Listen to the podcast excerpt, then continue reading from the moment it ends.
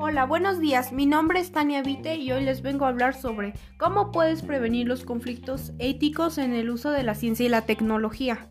Hoy en día, como seres humanos, hemos atravesado por conflictos éticos gracias al mal manejo de la ciencia y la tecnología. Desafortunadamente, nosotros los jóvenes estamos más expuestos a este tipo de situaciones. Voy a comenzar aclarando esta pregunta y de qué conflicto se deriva. Uno de ellos es la ciberdelincuencia. Son difíciles de demostrar por la falta de pruebas. Además que son actos que pueden llevarse a cabo de forma rápida y sencilla.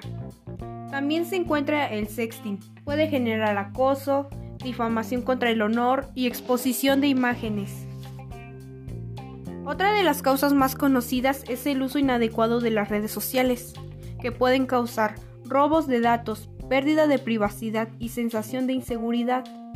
Es muy importante saber darle un buen uso a la ciencia y a la tecnología, ya que de lo contrario los resultados no serán buenos. Aquí dejaré sobre cómo puedes prevenir los conflictos éticos en la ciencia y la tecnología. Número 1. Coloca contraseñas más seguras en tus redes sociales. Número 2. No compartas fotos de ti a personas desconocidas. Esto es un punto muy importante ya que pueden hacer mal uso de ella como las extorsiones. Número 3. No entres a páginas desconocidas. Algunas pueden robar tu información personal. Número 4. No te contactes con personas desconocidas a través de las redes sociales.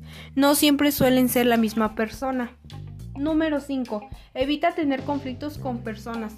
Algunas veces pueden ser muy vengativas. Número 6. Si te encuentras en una situación de riesgo o exposición, acude con la policía cibernética lo antes posible. Número 7. No hagas mal uso de la ciencia y la tecnología. Puedes ponerte en peligro a ti y a tu familia. Siempre debes saber con quién compartir tu información personal. Platica con tu familia. Si sientes que estás en una situación de riesgo, ellos te pueden ayudar a guiar, pero sobre todo apoyarte.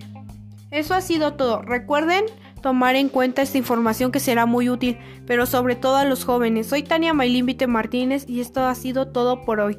Muchas gracias.